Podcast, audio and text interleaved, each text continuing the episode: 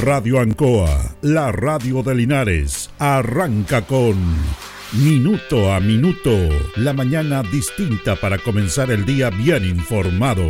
Es una gentil presentación de Óptica Díaz, ver y verse bien. Lubricentro Maife, todo en cambio de aceite. Consulta médica del doctor Daniel Guzmán, siempre más cerca de usted. La Super Veguita del Baratini, estamos cerquita de usted. Pernos Linares, el mejor y mayor surtido de pernos para usted.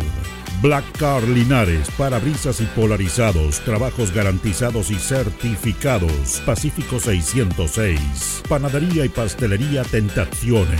Variedad en tortas, pasteles y empanadas. Yumbel 579. Alimentos ancestrales Hatimutis, lo mejor en producción en Merquén, pastas de ají, de ajo y vinos de la zona. Aquí comienza Minuto a Minuto.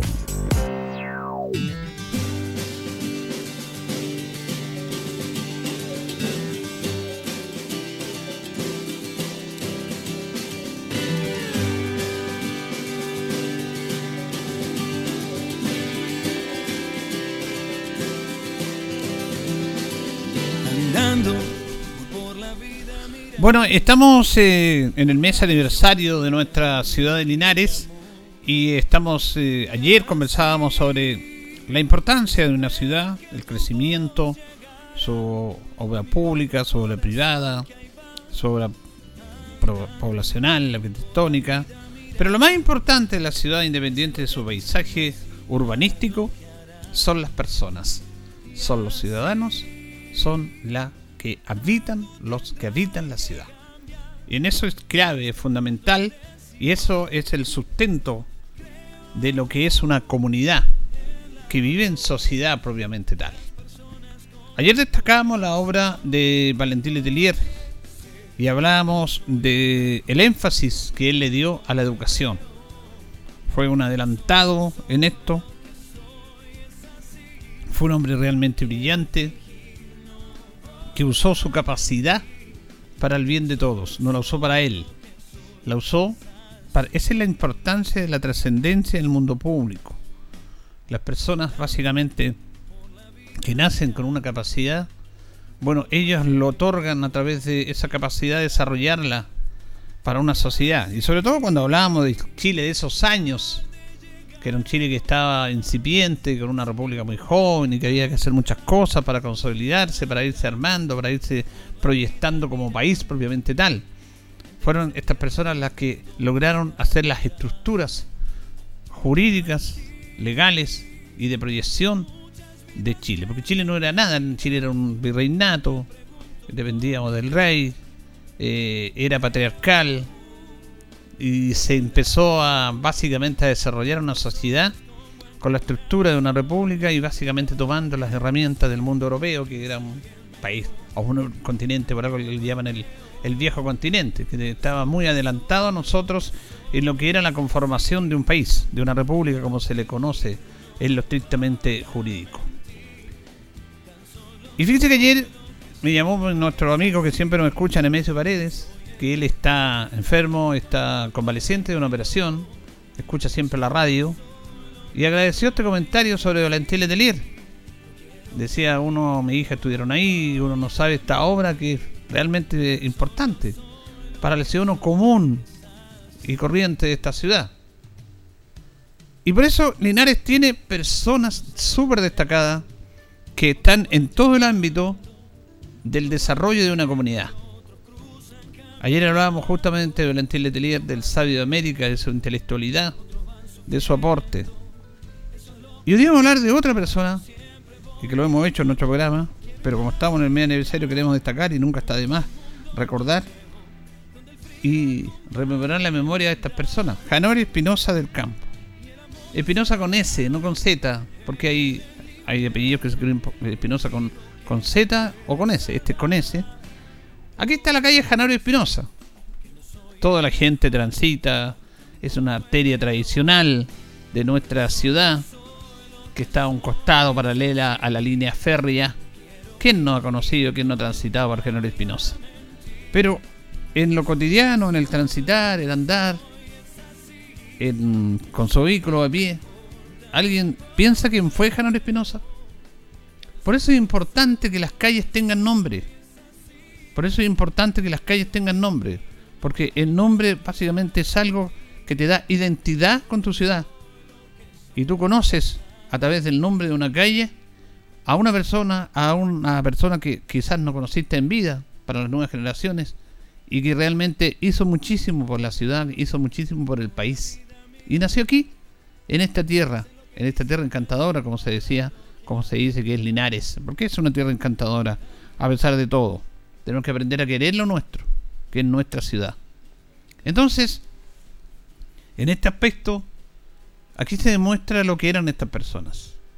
Y aquí a General Espinosa a mí me representa y nos representa a muchos, a muchos, los autodidactas, los que tienen esa capacidad propia y que buscan y que leen y que tratan de progresar a pesar de que no tienen la posibilidad de estudiar o ser eh, o, que no pueden llegar a ser eh, eh, universitarios, que no pueden tener sus cartones, porque supone que ahí se entregan toda la herramienta para el mejor desarrollo de la vida urbana de la persona, que el estudio es súper importante, la básica, la media, pero lo, lo profesional, como se dice, para poder tener las herramientas para poder desarrollarse en la vida. Y ahí te enseñan y te entregan las herramientas.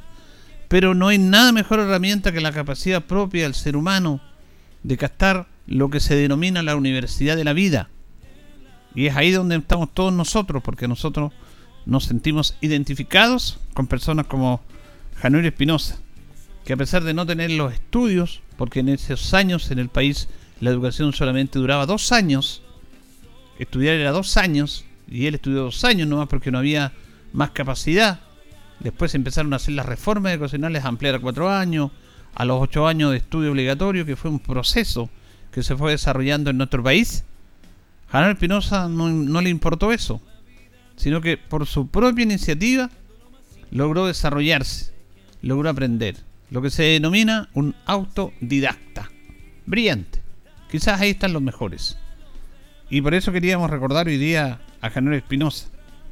Él nació en la localidad de Palmilla, acá en Linares, un 11 de marzo de 1879. Falleció un 7 de febrero de 1946 a los 67 años.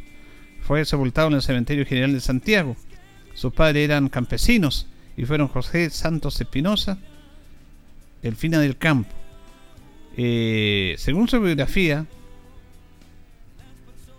sus primeros años los pasó en ese ambiente campesino para trasladarse posteriormente a la familia Linares, asistiendo a Janeiro Espinosa a la escuela de primaria Letras por dos años. Su afán por la lectura se despertó siendo niño y así logró educarse por sí solo y con la ayuda de su madre, porque solamente había dos años de escuela en esos años. Fue un autodidacta formidable, abarcando diversos campos del conocimiento y la cultura, todo lo cual se encontraba en su persona fácil cultivo, producto de su inteligencia superior, que pudo expresarse como escritor, periodista, traductor y en universidades. Javier Espinosa tuvo solo la enseñanza de las primeras letras que se impartía en ese entonces en todas las escuelas primarias, que eran dos años. Pues en el año 1920 recién fue dictada la ley de instrucción primaria obligatoria, que la extendió a cuatro años, es decir, cuando ya tenía el 41 años y sin las posibilidades como es ahora de continuar estudios regulares para completar la primaria, secundaria e incluso la universitaria. Se hace estos alcances para valorar su personalidad en el contexto social de entonces, pues al no acreditar estudios habilitantes no alcanzó otras dignidades en el servicio público, en la diplomacia y universidades, pero su natural talento lo llevó por el camino paralelo, superando expectativas como lo fueron en las letras y en el periodismo, dictando conferencias sobre literatura americana en universidades. Dominó tres idiomas, alcanzando niveles insospechados para un provinciano modesto con segunda preparatoria. ¿Qué me dice usted? Un ejemplo. Buscando horizontes, Carlos Espinosa se radicó en Santiago en el año 1896, a los 17 años de edad, ingresando como funcionario menor en correos y telégrafos del Estado servicio al que prestó servicios hasta acogerse a su jubilación en el año 1927. Fue un eximio telegrafista y nada de esta disciplina le fue desconocida, cuyos conocimientos competían con los mejores técnicos que poseía dicho servicio. Alcanzó una cultura superior y nunca hizo ostentación de ella, aparejada con sus dotes de oratorías. Logró dominar a la perfección el inglés, el francés y el italiano, efectuando traducciones al castellano para editoras de libro, sin tacha alguna. No olvidó su terruño e iba a Palmilla como a los lugares campesinos de la zona. Era muy apreciado como persona y por su cultura y por la familia Chacón del Campo, en cuyas casas residía cuando venía Linares. Linares hizo justicia a su trayectoria, designando la importante arteria al lado oriente de la línea férrea con su nombre, y quizás el mejor homenaje a su memoria sea el hecho de haber designado también a la Escuela de Palmilla con esta denominación. La Escuela de Palmilla se llama justamente Janorio Espinosa. Fue uno de los socios fundadores más entusiastas que tuvo el Centro de Hijos de Linares en Santiago, cuyo importante actividad duró hasta el 1960, desarrollando por más de 35 años una labor cultural y societaria, no igualada hasta ahora que presidía ese otro destacado linarense, ingeniero, agrónomo, historiador y creador de la revista de Linares, que fue Julio Chacón del Campo. Los linarenses que estaban radicados en Santiago y que desde allá crearon el hijo del Centro de Hijos de Linares para apoyar a tu ciudad. Casi sus primeras nupcias se casó con Marta Carvajal González en el año 1908, quien tuvo a sus hijos Clemencia y Víctor Hugo, ambos profesores, y Catalina, fallecida.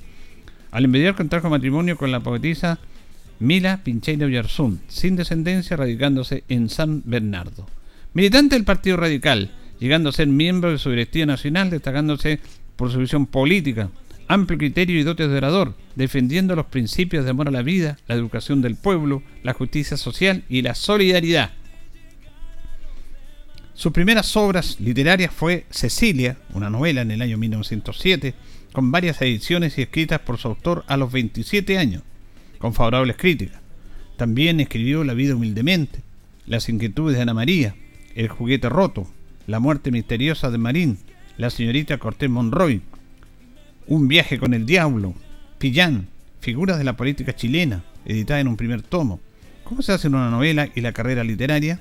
La ciudad encantada, Manuel Mon y el abate Molina, ambas obras con un extraordinario prólogo del historiador Francisco Antonio Encina. Su pluma ágil y culta destacó a nivel nacional y fue editorialista privilegiado de los principales diarios, como el caso del Mercurio, cuyo propietario y director Agustín Edward lo distinguía por sus dotes naturales de periodista y de su certera visión del país, de los hechos políticos y sus acontecimientos. Desde el año 1910 al año 1921 fue el principal columnista del diario Ilustrado de Santiago con el célebre seudónimo de Julián Doble, redactor de revistas de circulación nacional como Suceso, Zigzag y Atenea, de los diarios El Mercurio, Las Últimas Noticias, El Sur de Concepción y La Discusión de Chillán, El Heraldo de Linares, La Mañana de Talca y en la revista Linares. En el año 1927 fue director de la revista Correvuela, colocándolo en poco tiempo en un alto nivel cultural y de preferencia del público. De la vida notable de el gran Javier Espinosa. Su prematuro fallecimiento le impidió ascender al Premio Nacional de Literatura, que por primera vez se otorgó en el año 1942 y fue recibido por Augusto da Halma, estando en la lista de los postulantes manifestando que había que ser justos y otorgarlo al mejor de los mejores. Según sus biógrafos, nunca pasó por su mente alcanzar tan alto honor, pues su excesiva modestia empeñó siempre su natural talento, dotes de escritor y amplia cultura.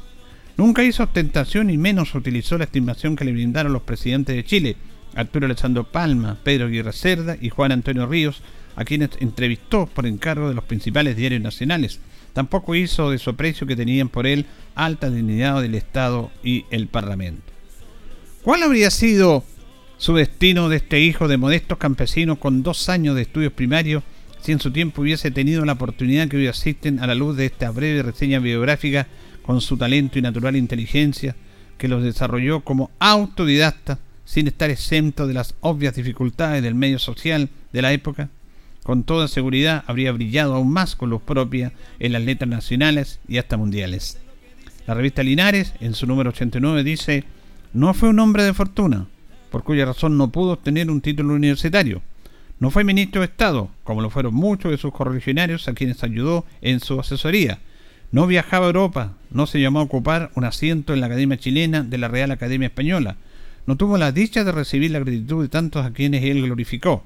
Sin embargo, donde quiera que actuara, nunca olvidó la ciudad de su cuna, ni jamás dejó de ensalzarla en sus obras como en sus discursos. Ese era Janorio Espinosa del Campo. Bueno, al compartir con ustedes estas biografías de estos personajes que son propios de nuestra ciudad y que han entregado al país una obra fantástica, queremos destacar y decir que lo mejor de una ciudad son las personas. Somos nosotros, son ustedes. En el diferente rubro que uno tenga. En los diferentes rubros. Porque esto es obviamente masivo. Uno puede ser un profesor, otro un médico, otro un modesto trabajador, otro un obrero de la construcción, otro un taxista. Eso lo hacen las ciudades. Y personas como lo que dijimos ayer de Valentín Letelier y de Janor Espinosa, realmente es como un ejemplo. Yo me acordaba de, Nemesio Paredes, este amigo boxeador, que lo hemos entrevistado, que le ganó la vida, que es obrero, que le gusta trabajar, que tiene la habilidad para hacer cosas. Y él se siente identificado con este tipo de personas. Con Canel Espinosa, que fue un autodidacta. Y se fue un periodista excepcional, a pesar de que, bueno, siempre la alta sociedad los, los empezaba a discriminar. Los que no somos periodistas. Porque nosotros no somos periodistas, nosotros somos comunicadores. Y buscamos ampliar nuestro espectro a través de, muchos temas que colocamos acá y también uno ha sido discriminado por no ser periodista. Somos como mirado en menos porque no tenemos el título de periodista. Eso lo hemos sufrido y uno respeta al periodista, por supuesto, porque hay un esfuerzo, hay un trabajo, hay un trabajo importante para obtener un título. Pero Javier Espinosa, solamente con dos años de instrucción primaria de estudio, porque no había más en Chile en esos años, recién en el año 1920 se hace una ley para que la instrucción primaria llegara a cuatro años. Entonces, imagínense, ¿cómo habría sido de él si hubiera tenido la posibilidad de seguir estudiando más? Pero como no había más estudio, a los 17 años entró a trabajar a telégrafo, a correos, y ahí empezó a cimentar una carrera en base a su capacidad propia personal, a su inquietud, a su inteligencia. Llegó a dominar tres idiomas. Fue pluma destacadísima. Novelista, escritor, poeta, político. Bueno, y era un campesino un campesino de Palmilla, con padres campesinos. Y de ahí se vino a estudiar aquí a Linares. Y de ahí se desarrolló en su vida propiamente intelectual, política, periodística. Janel Espinosa también merece un mayor reconocimiento en nuestra ciudad. Como lo hacía ayer de Valentín Letelier, que tiene estos reconocimientos en el caso de Janel Espinosa a través de la denominación de una calle y de un colegio y en el sector donde él nació, en Palmilla. Pero también, bueno, la ciudad debe agradecer todo lo que hizo y él es un ejemplo para los que por una u otra manera no pudieron seguir estudiando, que a pesar de eso, en la vida se puede igual surgir con las capacidades propias, siendo inteligente, aprendiendo de todos. No con la soberbia de que algunos tienen título y ese que lo saben todo. La ventaja de nosotros los autodidactas que aprendemos todos los días. Todos los días. Seguimos aprendiendo de lo mejor que es la vida, lo cotidiano, a través de la conversación con la persona humilde. Sacamos ejemplos de esas personas, lo que hacía General Espinosa. Y a través de esa cercanía con los de uno, con los autodidactas, se va enriqueciendo el conocimiento y la capacidad de poder seguir progresando y desarrollar lo que uno tiene. Yo siempre lo decía, y esto habla y lo grafico básicamente en los que denominamos nosotros los maestros, que no van a ninguna universidad a estudiar y tienen esa capacidad de construir, de hacer algo que no de la nada lo, lo hacen. Uno, mire, yo lo, lo aprendí a, esto a, saber, no quiero personalizar esto, pero con la remodelación de, de nuestra casa, Conocí a unos tipos notables, a dos maestros notables, simple, humilde, de un sector campesino, de las motas, que todos los días trabajaban y yo quedaba mirado cómo ellos desarrollaban ese trabajo. Como ese maestro no solamente hacía la, obra gruesa, la villenlía, sabía todo lo que es gafitería, electricidad. Era un tipo notable. ¿Cómo, ¿Y cómo aprendió usted? Le yo. Bueno, mirando, mirando en Santiago, trabajando en Santiago, mi suegro, aprendí de él. Pero es un maestro excepcional, con una capacidad para hacer cosas que uno queda admirado y eso no se aprende en ninguna parte. Él no lo aprendió con un título ni nada. Bueno, hay otras carreras que por supuesto tiene que convivirlo profesional, con experticia, con estos, con estos autodidactas, que solamente a través de su capacidad individual, su capacidad personal, porque no tienen dónde ir, dónde ir a estudiar, hacen esto. Bueno, General Espinosa fue brillante, porque él tenía una capacidad intelectual superior, que a pesar de no poder seguir estudiando, porque en Chile no podía seguir estudiando, porque solamente eran dos años de instrucción primaria, bueno, él se las arregló y siguió y siguió y y llegó a ese gran nivel. Eso es parte de nuestra historia, de nuestra gente, de quienes están permanentemente trabajando y es una imagen que hay que seguir. Por eso también uno le da un homenaje, un modesto homenaje en este programa a personas como Hannah Espinosa, como ayer a Valentín Letelier y como hay muchísimos más, muchísimos más en esta ciudad, que también a pesar de su intelectualidad, de su capacidad, fueron personas humildes. Fueron personas humildes, que no ostentaban la posición que ellos estaban. Que esa es una gran diferencia también con algunos que ostentan y que dicen, no, yo soy esto, yo tengo esto yo tengo trayectoria, y echan, como se dice, la caballería encima. Estas personas que yo he nombrado, porque paralelamente a su capacidad que tenían y lo que hicieron, eran súper humildes, compartían con toda la gente, compartían con los campesinos, compartían con todos, a pesar del nivel que ellos estaban. Porque es, cierto esa frase que dicen que los más grandes son los más humildes. No se asustan por lo que tienen, no se asustan. Lo comparten, lo entregan. Entonces, las ciudades, los países, las ciudades, que estamos en nuestro aniversario, lo hacen las personas. Y todo tipo de personas, desde el que trabaja, del que se levanta temprano, del que está lidiando con la vida. Ellos son el sustento fundamental de una sociedad. Y de estas personas que le hemos estado hablando, que ya no están, son los que hicieron algo importante por este país en relación a una estructura, a, a entregar su conocimiento en los diferentes ámbitos para que este país fuera mejor, para que este país fuera mejor.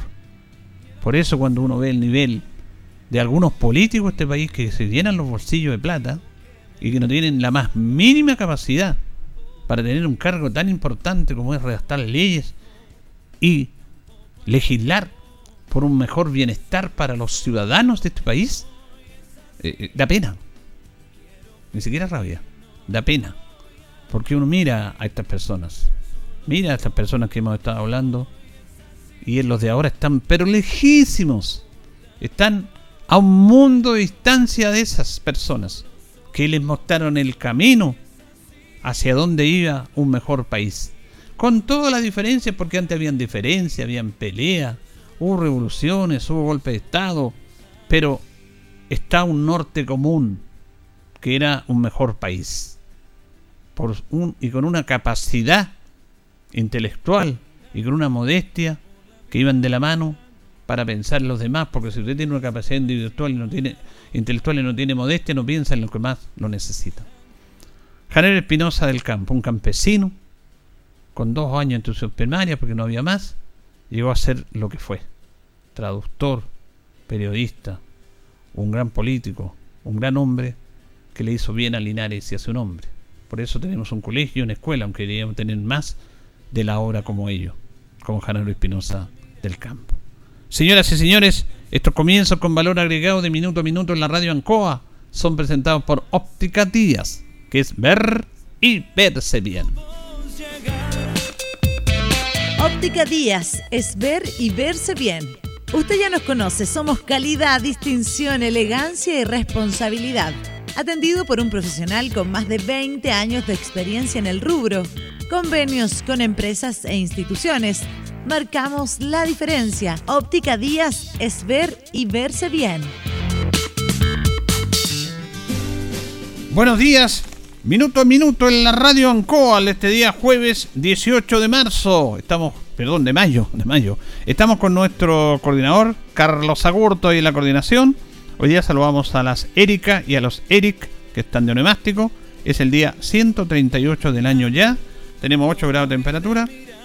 Vamos a tener una máxima de 16 cubierto en nuestra ciudad de Linares. Pernos Linares. Colo los 648, el mejor y mayor sentido en perno, herramientas, tunería, perno de rueda para vehículos, herramientas también marca Force, Sat y Total. La mejor atención y el mejor precio. Nos presentan las efemérides de un día como hoy, 18 de mayo. Año 1832. Esta fecha es importante para el desarrollo de este país. El minero y jornalero chileno Juan Godoy descubre, descubre una mina de plata en Chañarcillo, una de las primeras minas que se descubrieron en Chile a través de este jornalero Juan Godoy. En el año 1838, el presidente José Joaquín Prieto crea la Sociedad Nacional de Agricultura, cuyo primer presidente fue Domingo Izaguirre. En el año 1864 se crea la artillería naval en Valparaíso. En el año 1953 se inaugura la Escuela de Periodismo de la Universidad de Chile, creada por decreto del 22 de enero del mismo año. Las efemérides presentadas por Pernos Linares. Vamos con nuestros patrocinadores, don Carlos. Por la vida, Estamos en Minuto a Minuto, en Radio Ancoa, la mejor manera de comenzar el día informado. La consulta médica del doctor Daniel Guzmán, siempre más cerca de usted. Se atiende por FONASA, ISAPRE, CAPREDENA y particular. Se hacen lavados de oídos. El doctor Daniel Guzmán lo espera en Kurt 333, frente a Plaza de Armas. Lubricentro Maife, todo en cambio de aceite. Le dejamos su vehículo como nuevo. Personal calificado, una atención cercana, convenio con empresas e instituciones. Maife, el lubricentro de los linarenses, ubicado en Esperanza 633, entre Lautaro y Yumbel.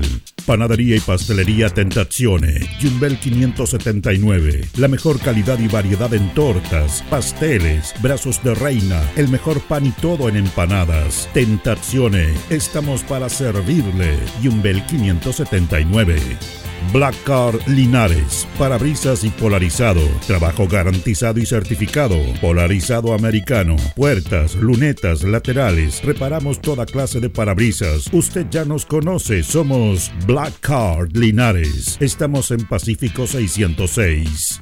Pernos Linares, colocó los 648, el mejor y mayor surtido en pernos, herramientas, tornillería, pernos de rueda, para vehículos, herramientas, marca Ford, SATA y Total. La mejor atención y el mejor precio. Recuerda que pernotecas hay muchas, pero Pernos Linares, uno solo. La Veguita del Baratini. Gran surtido en abarrotes, cecinas, panadería. Las mejores frutas y verduras. Estamos cerca de usted. Villa Arauco, esquina Hierbas Buenas. Abierto todos los días del año. El mejor surtido y calidad. La Veguita del Baratini. Los esperamos en Villa Arauco, esquina Hierbas Buenas. Óptica Díaz es ver y verse bien. Usted ya nos conoce. Somos calidad, distinción, elegancia y responsabilidad. Atendido por un profesional con experiencia en el rubro, marcamos la diferencia. Óptica Díaz es ver y verse bien. Independencia 435. Alimentos Ancestrales Mutis te invita a ser parte de sus canales de venta en sus productos de ají cacho de cabra, merquén, pastas de ají y de ajo, vinos de la zona. Llámanos al fono WhatsApp más 569 93 95 04 68. Mutis, sabor con identidad e historia.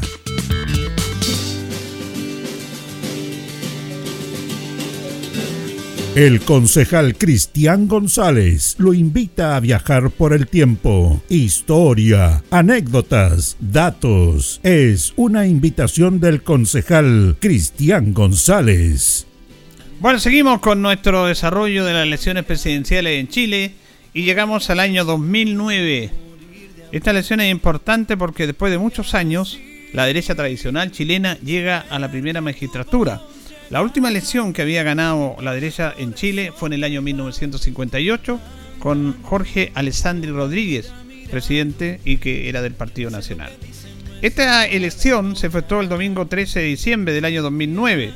Chile tenía 16.928.000 habitantes. Habían registrado para votar 8.285.186. En rigor votaron 7.164.136 con una participación de un 87%. Fueron de candidato en el año 2009 Sebastián Piñera, Eduardo Frei, Marco Enrique Menami y Jorge Arrate. Sebastián Piñera obtuvo 3.074.000 votos con un 44.06, Eduardo Frei 2.065.000 con un 29.6, Marco Enrique Menami 1.405.000 con un 20.4 y Jorge Arrate 433.195. Por lo tanto, como no se logró superar el 50% de los votos, hubo que hacer una segunda vuelta con las dos primeras mayorías, Sebastián Piñera y Eduardo Frei Ruiz Tagle. Ganó Sebastián Piñera 3.591.182 votos con un 51.61. Eduardo Frei obtuvo 3.367.790 votos con un 48.36. La diferencia fue de 223.000 votos. Y esta elección fue importante porque la derecha tradicional en Chile vuelve a tomar la primera magistratura del país. La había tomado, la, había, la última elección que ganó fue el año 1958 con don Jorge Alessandri Rodríguez. Volvió la democracia, bueno, 64 Eduardo Frei, el 70 Salvador Allende, volvió la democracia, los gobiernos de la concentración y ahora aparece en su primer mandato Sebastián Piñera. Esta historia que recordamos acá en nuestro programa. Vamos a ir a la pausa, don Carlos, y ya retornamos en el segundo bloque porque vamos a conversar de salud. Vamos a conversar con la directora comunal de salud en una semana súper importante de anuncios para el desenvolvimiento de nuestra salud comunal. Vamos a la pausa y retornamos. Soy el mejor, La hora en Ancoa es la hora. Las 8 y 31 minutos. Fiesta Todos a Bordo en Casino Marina del Sol Chillán. Este sábado 20 de mayo, todos a bordo, junto a los DJs Tele y Talibán, en una entretenida fiesta en Marina Club Discotec a partir de las 23 horas. Prepárate para bailar al ritmo de la mejor música y pasar una velada entretenida en compañía de tus amigos. Todos a bordo. Sábado 20 de mayo, fiesta Todos a bordo en Marina Club Discotec, Casino Marina del Sol. Juntos, pura diversión. Ruta 2000. Muévete rápido, cómodo y seguro. Muévete con la calidad de Ruta 2000, la flota más grande de la región. Súbete a un Ruta 2000, la mejor opción. Rapidez, seguridad, cordialidad. Ruta 2000. Llámanos al 73 2 21 2000. 73 222 2000, 73 222 2001, 73 233 0911. Prefiera Ruta 2000. Ruta 2000. Elígenos porque simplemente somos los mejores.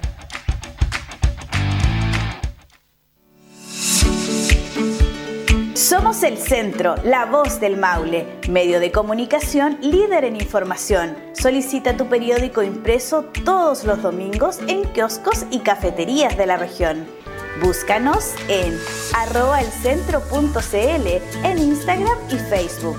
Nuestra página web www.elcentro.cl arroba en Twitter, El Centro TV en YouTube. Infórmate antes que todos y recibe en exclusiva el periódico digital suscribiéndote a través de www.elcentro.cl. La voz del Maule, el centro eres tú. Tus consultas ahora están en la palma de tu mano. Ahora CG tiene un nuevo canal de autoatención para sus clientes en WhatsApp. Agréganos escribiendo al más 569-8956-8479. Aquí podrás realizar consultas comerciales, obtener tu boleta, consultar por tu número de cliente o reportar si estás sin energía. Tendrás una oficina comercial virtual a un chat de distancia. Recuerda, WhatsApp CG más 569-8956-8479. CGE entregamos energía. Este sábado 20 de mayo saltamos al abordaje con grandes combates. Velada Boxeril Internacional, 229 años de Linares. Seis peleas de primer nivel con el regreso de Jorge Salvaje Pacheco y el combate de fondo del Internacional Julio Ingeniero Álamos versus el argentino Abraham Turco Buno Arrigo. Sábado 20 de mayo desde las 19.30 horas en el gimnasio Ignacio Carrera Pinto. Entrada liberada. Organiza e invita su municipalidad. Linares Municipalidad. Crecer juntos.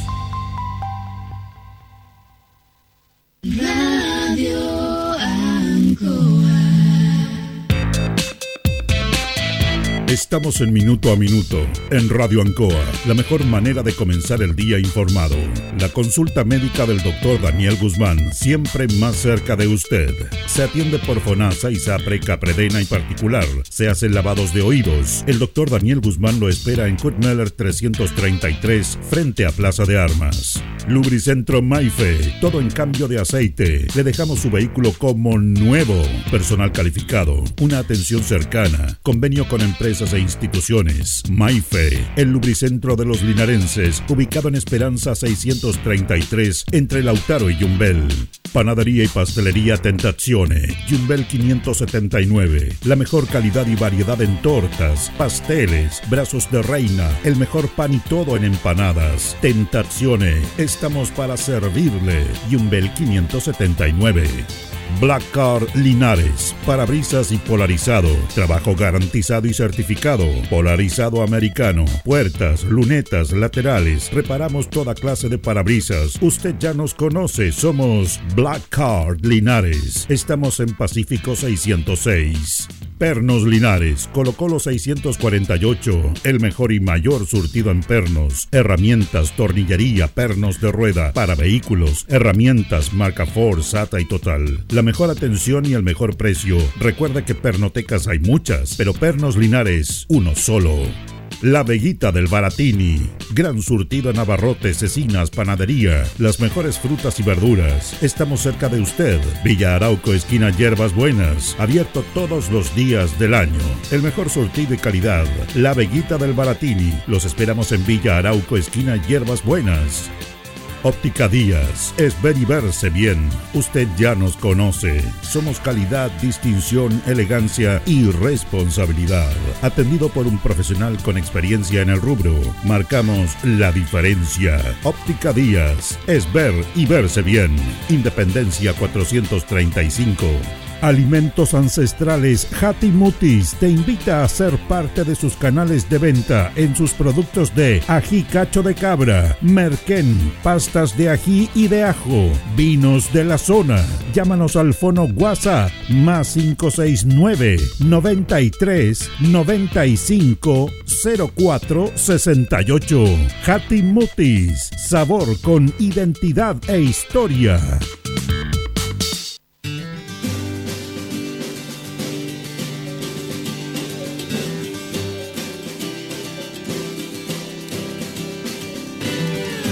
Bien, continuamos en minuto a minuto de la radio Ancoa. Nos separan 23 minutos de las 9 de la mañana.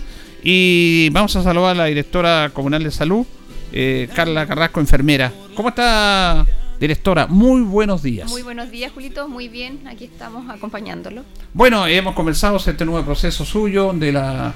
¿Cuánto tiempo lleva en el cargo usted? Eh, cinco meses. Cinco meses. Cinco meses. Y yo decía, lo comentaba en otros programas, la importancia que ha tenido en su dirección la implementación de estos dos programas realmente notables para... yo creo que la gente todavía no dimensiona lo que es esto. Lo que fue la semana anterior, la universalización de la salud que se inauguró y lo del SAR. Sí, bueno, la verdad es que han sido, ha sido un mes bastante potente para nosotros, aprovechando el mes aniversario de, de nuestra comuna de Linares.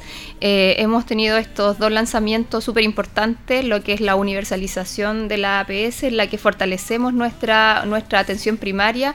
Y bueno, también eh, recién el día martes también hicimos el lanzamiento de nuestro SAR 24-7, lo cual también es un gran beneficio para nuestra comunidad.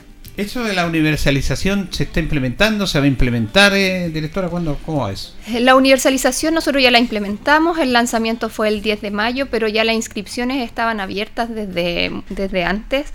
Eh, nosotros fortalecimos y la importancia que tiene esta universalización, que no es tan solo ampliar el universo de, personas que nosotros podemos recibir en, en nuestra atención primaria, eh, sino más bien fortalecer nuestra atención primaria eh, teniendo más horas médicas, fortaleciendo con, con todos los profesionales de salud, ampliando nuestros horarios, por lo tanto es un gran beneficio también, es un acercamiento a la comunidad, son oportunidades que se nos presentan y eso es súper importante.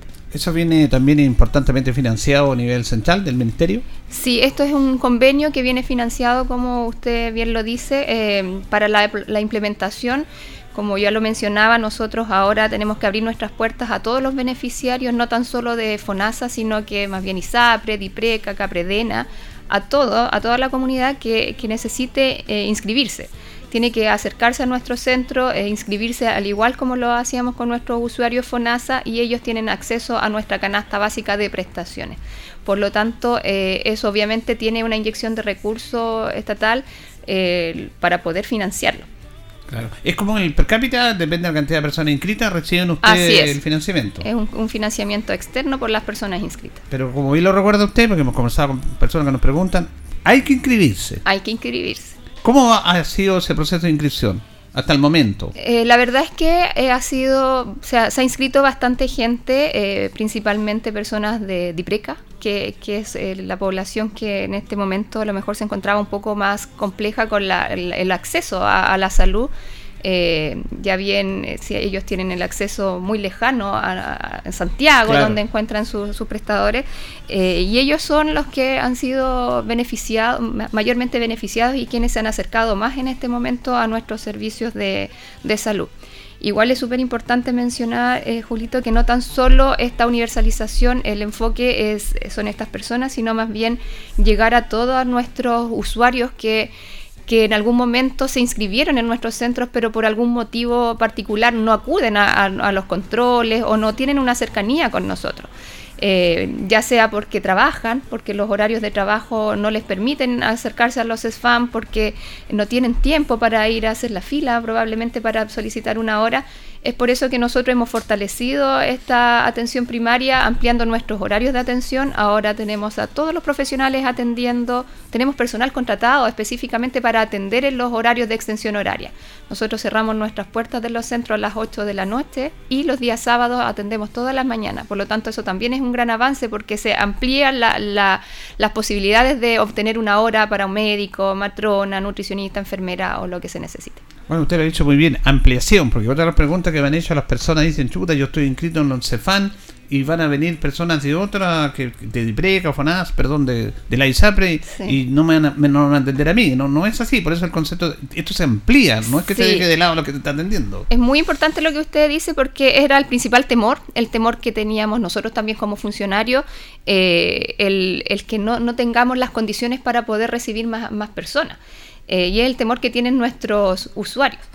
Pero bueno, como lo mencionaba anteriormente, esto viene con recursos incorporados en los que nosotros hemos fortalecido nuestro recurso humano. También tenemos proyectos para mejorar y ampliar nuestra infraestructura, para habilitar espacios para poder atender, para también poder salir a terreno. Tenemos personal que, contratamos también exclusivamente para salir a hacer la, atención extramuro, ya sea fuera de, nuestros, de nuestros centros. Fortalecimos la atención domiciliaria. Por lo tanto, estamos eh, trabajando para hacer estas mejoras y no, no ser un, no, ampliar tanto las necesidades, sino que más bien ir disminuyendo nuestra brecha. Bueno, estamos conversando con la directora de salud, la enfermera Carla Carrasco. Nos separan 18 minutos de las 9 de la mañana, en minuto a minuto, en la radio Ancoa. Y también estuvimos ahí el, el martes, el, ¿el, martes fue? Martes. Eh, la inauguración del SAR, que es otra noticia potente. Que esto también, a diferenciación del tema del financiamiento de la universalización, son recursos propios, locales. ¿eh? Sí, ese es otro proyecto. La verdad es que comenzamos a trabajar en este proyecto del SAR 24-7 eh, a principio, bueno, a principio de año. Eh, en extender este horario, dado que las necesidades de, de, las atenciones de urgencia son muchas, eh, nos veíamos con nuestros SAR, nuestros SAPUS bastante colapsados con tanta gente que, requiere atenciones y obviamente también el servicio de urgencia hospitalaria. Eh, por lo tanto, nació esta necesidad que nosotros tratamos de trabajarla, tuvimos el apoyo del municipio, del alcalde, en poder llevar a cabo este proyecto y bueno, como bien dice usted, el día martes hicimos lanzamiento y en este momento ya estamos funcionando 24/7. ¿El SAR eh, funcionaba de qué horario a qué horario Antes funcionaba los días de semana desde las 5 de la tarde a las 8 de la mañana del día siguiente eh, y los fines de semana en horario continuado. Eh, y ahora estamos de 8 a 8. No se cierran las puertas. Ya. Eh, eso mm, significa que no significa que los sapos se cierren, los sapos los CEFAM siguen atendiendo. Claro, los sapos siguen con sus horarios habituales, sin, sin inconvenientes, sin ningún cambio. Eso es importante destacarlo también. Eh, ¿Cómo ha sido este primer este primeros días, eh, directora, en relación a la demanda? Me imagino que usted lleva una estadística. ¿Cómo ha sido este proceso de demanda de la comunidad respecto a este centro? Sí, bueno, acabo de hablar con el coordinador de la red de urgencia. Eh, ha sido una demanda bastante grande. La verdad es que nosotros teníamos una proyección de eh, aumentar eh, las atenciones más o menos en un 30% y estamos en ese promedio. La verdad, acabo de hablar con él, me dice que ayer, el día de ayer, que fue un horario completo, atendieron 280 pacientes, lo cual es, bastante, es bastante, ha sido... hubo un pic de 10 horas, la verdad es que estuvieron todo el tiempo llenos eso quiere decir que, claro, o sea, la necesidad estaba, eh, estamos descongestionando también el hospital, eso igual es importante. También siempre está el llamado a la comunidad a que acuda cuando realmente lo necesite, cuando sea una urgencia, para evitar también este colapso, porque la idea es descongestionar, es que no, eh, es, aumentar las, o sea, las atenciones que sean más rápidas, más expeditas eh, pero si, si, acudimos de repente siempre a los servicios de urgencia cuando a lo mejor podemos resolver en la casa o podemos resolver al, día siguiente en el CESFAM, eh, vamos a seguir atostando nuestro servicio y esa no es la idea. Claro que podría ser, eh, ¿cuál es la diferencia? Sería una persona ir al Sapo, que está cerca de mi hogar, o al SAR. Por eso, si pudiera al SAPU, me vaya al SAPU. Claro, la idea es que sigan acudiendo al, al SAPU, que bueno, el SAR es un, centro que tiene una alta resolutividad. Tenemos, um, no sé, radios X, eh, tomas de antígenos, exámenes de laboratorio. Por lo tanto, cuando sea una necesidad a lo mejor más específica, eh, acudir al SAR, o bueno, obviamente también siempre al hospital, pero los SAPUs también están eh, actualmente funcionando como corresponde y con las mismas condiciones y prestaciones de siempre. Obviamente se compraron más médicos ahí al, SAR. Sí, nosotros tuvimos que aumentar nuestra flota de, de personal. En este momento tenemos en SAR 18 médicos en rotación tenemos 16 TENS en rotación, eh, cuarto turno de enfermera, de auxiliares, de, técnicos en enfermería, eh, por lo tanto también hubo una inyección importante ahí de recursos. No, es potente lo que te dice, 18 médicos. 18 médicos en rotación. Entonces yo creo que lo de Linares es realmente extraordinario en este aspecto, porque siempre se queja la gente y todo eso, pero la inyección de recursos en capital humano, en profesionales, es muy bueno destacarla. Sí, así es. Eh, además, prontamente tenemos un proyecto de también ampliación de, de, la infraestructura porque la sala de espera siempre ha sido insuficiente, insuficiente, siempre se nos ha hecho chica y eso es el proyecto también de, poder ampliar. Claro, ese es como sería el próximo paso. Claro. De, ampliar eso. Entonces la invitación es para que la comunidad vaya y ahí, tenemos, es como el servicio de urgencia del hospital. Así es. ¿Mm? Porque nos acordamos que el hospital estaba colapsado saturado y por eso se creó el tema del SAT. se fue congestionando de a poco, pero ahora ya está todo el día. Ahí van haciendo los, los turnos respectivos los profesionales, ¿cierto? Así es, ahí rotan en cuarto turno, similar a como se hace en el, en el área hospitalaria. Eh, eh, directora, es súper importante lo que usted está manifestando en relación a la salud primaria, que cada día estamos teniendo más importancia de lo que eran los antiguos consultorios que les llamábamos nosotros y todo esto, pero ¿cómo ha ido creciendo todo este tema, la atención de salud y nos hablaba ayer el alcalde también del tema del nuevo consultorio Carbonilla, que creo que ya se va a empezar a construir, la infraestructura. Sí, ese es otro paso importante, bueno, que no depende directamente de nosotros, pero también tenemos la información de que ya está en proceso de toma de razón, por lo tanto prontamente podríamos tener eh, noticias de, los inicios de la construcción del CESFAMOS Carbonilla. Y como usted bien decía, Julito, eh, nuestra APS, nuestra atención primaria, ha sido, cada vez está tomando más fuerza. Esto de la universalización también nació a raíz de, de que en pandemia nosotros nos dimos mucho a conocer eh, y se tomó realmente la importancia, fuimos un ente súper importante para la prevención y promoción de la salud, eh, estuvimos súper activos en los tiempos de pandemia, eh, con, ya sea con la vacunación, con la toma de VAC, con la atención domiciliaria. Entonces, a raíz de eso, igual se, se resaltó mucho la importancia que tenemos para la comunidad. Sí, eso le iba a preguntar porque ustedes demostraron en pandemia que era algo desconocido, para todos nosotros, más ustedes profesionales que manejan este tema, sobre todo de las vacunas, de las infecciones, que, que nos vimos atochados esa vez. ¿Cómo manejaron la situación? Porque fue un, de repente como un tsunami que nos llegó y había que reaccionar. Entonces, ¿cómo que no se valora, directora, el, tremendo trabajo? Yo estaba muy cerca, usted está coordinando el tema de las vacunas, que no era fácil. Mm. Y yo creo que ustedes pasaron la prueba absolutamente con un tema muy, muy importante. Sí, así es. Bueno, nos, nos tocó ponernos la camiseta. La verdad es que todo, eh, lo digo como, por, como enfermera también y como funcionaria pública, quienes trabajamos en la atención primaria tenemos esto de, la vocación de servicio y de, ser un funcionario público y de entregarnos a la comunidad. Yo creo que eh, la pandemia nos hizo ese llamado, nos, nos, hizo sacar ese bichito que tenemos dentro de entregar nuestro servicio tanto con vocación como con cariño a nuestra comunidad y eso obviamente se, se demostró en nuestro quehacer, en nuestro trabajo, en, lo exitoso que fuimos en la pandemia, en nuestras campañas de vacunación, en nuestras tomas de, de, de VAC, de test de antígeno. En nuestro, creamos el, el CEAR, que es un centro de alta resolución de, de enfermedades respiratorias, lo cual también nos ayudó a descongestionar también nuestros SFAM de, de lo que son las enfermedades respiratorias y los, alejar un poco el COVID de, de nuestros funcionarios. Eh, tuvieron que lidiar también con ese tema de la vacuna, con ese concepto cultural de la gente que primero no se quería vacunar, fue súper complejo.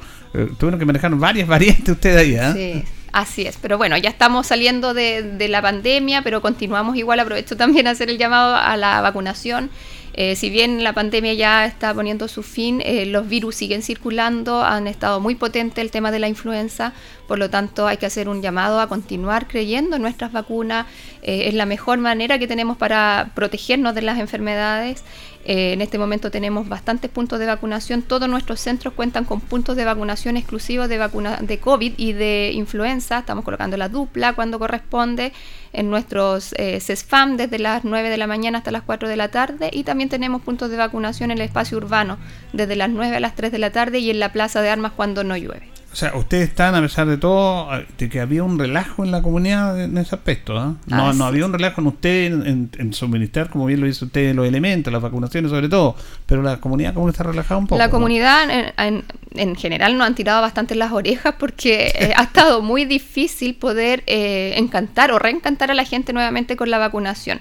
Eh, están más reacias, no quieren vacunarse, a lo mejor ya están cansados porque no hemos vacunado, puesto muchas vacunas el año pasado, por lo tanto, ha sido difícil poder captar a esta gente. Las coberturas no están buenas este año, por lo tanto, eso igual es importante porque eh, al tener baja vacunación empiezan a circular, mm, tenemos esta, no tenemos esta protección de rebaño y empiezan a circular más virus. Y eso es importante eh, seguir recalcándolo, seguir. Por eso hago el llamado que acudan a nuestros centros de vacunación. Nosotros también tenemos números telefónicos dispuestos que después los podemos dejar en la página para que hagan esta solicitud. De repente, cuando el usuario no puede acercarse a nuestros centros, nosotros vamos y vacunamos en domicilio. Así que eso es importante, Julito, que siempre estar haciendo ese llamado.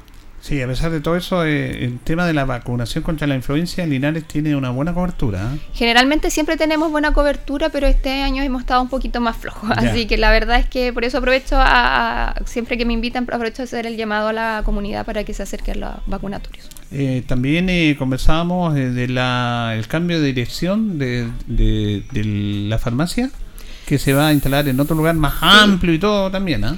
Ese es otro de nuestros hitos de este mes. La verdad es que hemos estado bastante, con noticias buenas. Con bastantes noticias buenas en salud. Eh, el próximo 30 de, mm, de, mayo hacemos el cambio de la planta física de la farmacia comunitaria. Nos trasladamos a un edificio más grande con una sala de espera amplia en la que podemos eh, disponer de bastantes sillas porque en el fondo la, principal complicación que teníamos en la farmacia comunitaria era el espacio que tenían los usuarios para poder esperar. Había gente afuera había ahí. gente afuera, no había espacio para poder tener la gente adentro, sobre todo en el tiempo de COVID, eh, en que el aforo era más reducido, fue muy, muy difícil. Ahora no, vamos a tener una sala bastante amplia, cómoda, más moderna, por lo tanto eh, es un gran paso también para, para la comuna. Sí, bueno, ha sido súper positivo la implementación de esta farmacia, y se nota la diferencia en los precios y todo. ¿ah? Sí, sí, es un gran beneficio para la comunidad. Eh, es importante lo que usted está manifestando en ese aspecto, directora, y, y yo lo quería volver un poco a la uni- universalización que habla de, de que este Linares es como una pionera de esto y por algo el ministerio elige a una comuna porque hay un trabajo, porque no dicen ya vamos a la suerte, le tocó Linares, no. Claro. Detrás de eso hay un trabajo de ustedes que han mostrado y es por eso que han confiado en el trabajo de nuestro departamento comunal. Así es, claro. Cuan- bueno, nosotros somos una de las siete comunas pioneras, somos quienes partimos con este, con la universalización. Eh, bueno, se hizo un proceso de selección en la que veían los indicadores, se evaluaba la población, se evaluaba el cumplimiento de las metas. Por lo tanto, eh, no es que haya sido al azar, sino que más bien fue un estudio, como bien dice usted. Eh, la mayoría de las comunas eran comunas más chicas que nosotros. Nosotros junto con Renca somos una de las comunas más grandes que implementa esta estrategia. Por lo tanto, el desafío es mayor y los ojos están muy puestos sobre nosotros eh, a nivel nacional. Sí. Eh, el tema de la- del tiempo que vivimos, directora, en el cual todos andamos medio. Uno no, uno siempre es calmado, pero hay gente que anda tan, tan acelerada y que se enoja por todo. Y que tiene. ¿Cómo está el tema de la convivencia? Porque algunos funcionarios tienen problemas, que la gente llega a media tarea, se enoja. ¿Cómo se está manejando eso? Bueno, la verdad es que eso siempre es un tema complejo, eh, más ahora que ampliamos nuestra, nuestras puertas, como por Claro. así decirlo, eh, tenemos mucho, mm, estamos preocupados también por nuestros funcionarios, tenemos distintos programas en los que trabajamos en la, el- el- la protección a los funcionarios, porque hay, como bien dice usted, hay muchas ocasiones en las que los usuarios llegan muy alterados, que los agreden. Hemos tenido episodios de agresiones importantes a nuestros funcionarios, por lo tanto nosotros manejamos eso internamente con, con talleres, con eh, protección a los funcionarios. También tenemos, estamos licitando un tema de guardias, que también es importante tener el- la imagen, Claro. por último, de, Claro. de, de un, de, de una persona, eh, un guardia, lo, lo sig- lo significativo que es para tenerlo en los centros. Sí, eso es importante. o sea, siempre están trabajando en ese aspecto eh, respecto a esa, a esa situación. Eh, el tema de la salud rural también es importante porque aquí al ladito tenemos la unidad de salud rural y vemos que salen las camionetas y todo, porque Sí. es un mundo que también nos pertenece a nosotros y que nosotros como que los ciudadanos comunes y corrientes no tomamos en cuenta. Pero hay un trabajo importante en ese aspecto. ¿Cómo va eso, directora? Sí, la unidad rural es, es potente también, como bien dice usted. Nosotros también hemos incorporado ampliar dotación de funcionarios en la unidad rura- rural, aprovechando esto de la universalización, porque también existen personas que, que quieren acercarse a nuestras postas. Eh, ampliamos en médicos, en, en todos los profesionales también dimos un, un poquito. Eh, vamos también a adquirir más movilización para la unidad rural, que es lo- la falencia más grande Claro. que tiene, porque ellos pierden mucho tiempo en lo que es movilizarse de, de una posta a otra. Pero también siempre estamos súper preocupados, tenemos un coordinador que la verdad es que eh, ha hecho un gran trabajo durante este tiempo, que es don Patricio Fernández. Eh, tenemos una buena relación en la que siempre tratamos de, de hacer, de ir en pro de las mejoras. Eh, como directora también he hecho visitas en, las, en cada una de las postas, a conocer el lugar, porque igual es importante conocer eh, físicamente, Mm. el que los funcionarios también me conozcan, que yo los conozca a ellos. eh, y conocer las falencias y las necesidades que tienen. Y de a poquito hemos estado eh, tratando de, de apoyar, de ir mejorando lo que tenemos que mejorar y también la parte de infraestructura, que es lo, lo más deficiente, también de a poco ir viendo cómo podemos ir mejorando. Muy bien. Eh, ya se nos acabó el tiempo. Ha sido un mes súper potente y con muy buenas noticias. Yo le decía que usted va a tener a lo mejor ahora, pero con el tiempo va a aquilatar esto de haber sido la directora en esta implementación de estos dos tremendos programas, directora. Así que es. además Son- que estamos contentos, pero es un tremendo desafío, también. Son hitos, los dos son hitos históricos. Bueno, la universalización a nivel nacional, eh, el tema del SAR, algo local, pero que también marca un antes y un después. Y bueno, como directora, obviamente me siento tremendamente eh, orgullosa de poder llevar a cabo esto y, y tengo toda la, la confianza en los equipos y la fe de que esto vamos a, a llevarlo de la mejor manera. Muy bien. Le queremos agradecer este el hecho de tener el tiempo para venir a la radio para conversar estos temas. ¿eh? Muchas gracias, Julito. Siempre, siempre eh, me ha gustado venir acá a comunicar. Muy bien, que esté muy bien, ¿eh? Gracias. La directora comunal de salud, la enfermera Carla Carrasco, conversando con los auditores de Minuto a Minuto en la radio COA a través de estos hitos de salud en el medio aniversario de nuestra comuna, con toda esta implementación de estos programas y el trabajo que está haciendo nuestra salud primaria en beneficio de ustedes, los usuarios. Nos vamos, nos despedimos, ya viene agenda informativa, Departamento de Prensa Radio COA para que quede completamente informado. Nosotros junto con Carlos Acurto de Coordinación nos reencontraremos si Dios así lo dispone mañana. Que pasen bien.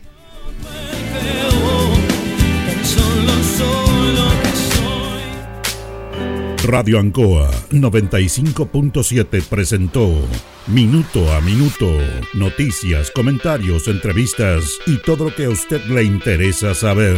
Minuto a Minuto, gracias por su atención. Las opiniones vertidas en este programa son de exclusiva responsabilidad de quienes las emiten y no representan necesariamente el pensamiento de Radio Ancoa de Linares.